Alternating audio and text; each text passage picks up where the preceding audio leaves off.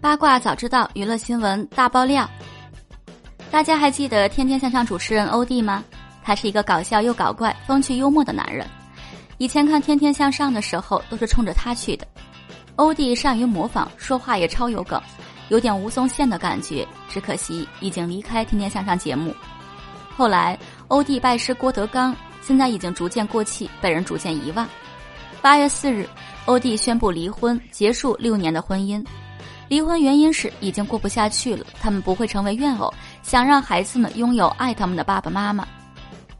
二零一四年八月，欧弟和郑云灿领证结婚。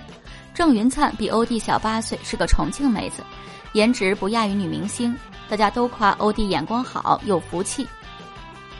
二零一五年五月份，欧弟和郑云灿举办了婚礼。他们的婚礼邀请了《天天向上》兄弟团，由汪涵当证婚人，场面温馨而浪漫。人们常说，婚姻是一场豪赌，赌赢还是赌输全靠运气。我们却觉得，婚姻不应该像一场赌局，在步入殿堂的时候，至少应该有八成把握，对方和自己的灵魂要是契合的。不要说和谁结婚都一样，作为过来人，我想告诉你，真的不一样。和好人结婚和与坏人结婚，和爱的人结婚和与不爱的人结婚，过的是两种不同的生活。如何判断你找对了人，就看你结婚以后的状态，走的是上坡路还是下坡路。婚后如果一个人肉眼可见的憔悴、精气神和婚前判若两人，说明他过得并不好。如果一个原本普通的人在结婚以后大放异彩，每天神采奕奕，说明他在婚姻里得到了极大的满足感。幸福是抽象的概念，有人把老婆孩子热炕头当幸福，有人把有房有车当幸福，也有人觉得健康快乐才是幸福。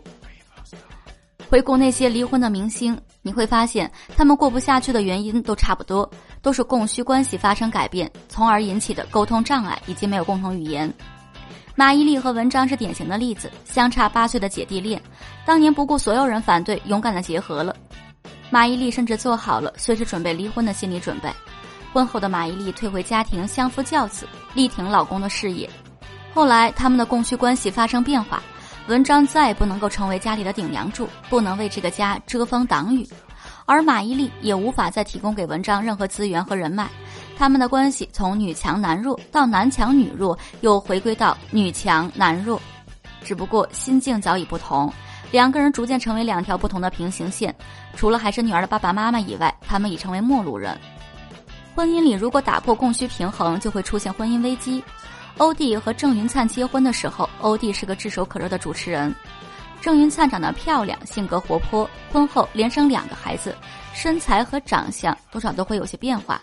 最后，我想说，婚姻一旦走到最后，一别两宽，各自安好，或许是最好的结局。